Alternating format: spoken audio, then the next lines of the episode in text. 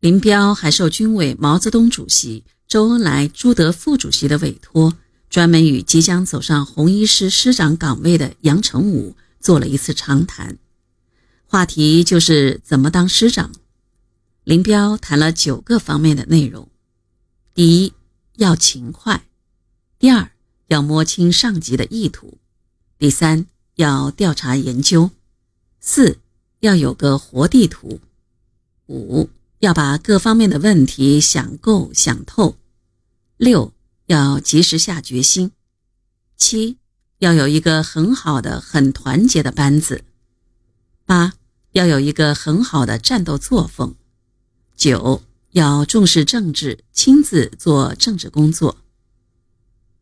林彪所讲的内容不少是他当军事主官的经验之谈，因此听起来非常中肯实在。比如他说：“应该自己干的事情，一定要亲自过目、亲自动手。比如应该上去看的山头，就要爬上去；应该了解的情况，就要及时了解；应该检查的情况，就要严格检查。不论大小指挥员，都要勤快，要不惜走路，不怕劳累，多用脑子，做到心到、眼到、口到、脚到。”守道，事情没有做好之前，不能贪闲。对于敌情、地形、部队情况和社会情况，要经常做到心中有数，要天天摸，天天琢磨，不能间断。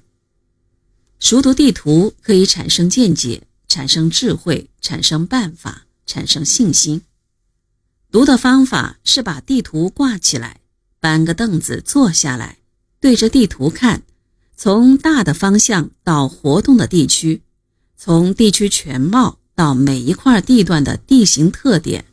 从粗读到细读，逐块逐块的读，用红蓝铅笔把主要的山脉、河流、城镇、村庄、道路标画出来，边读边画。等到地图差不多快画烂了，也就差不多把地图背熟了，背出来了。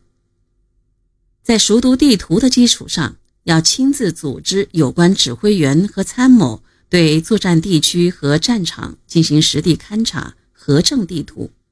把战场的地形情况和敌我双方的兵力部署都装到脑子里去，做到闭上眼睛，面前就有一幅鲜明的战场图景，离开地图也能指挥作战。这些都是林彪作战指挥的重要特点，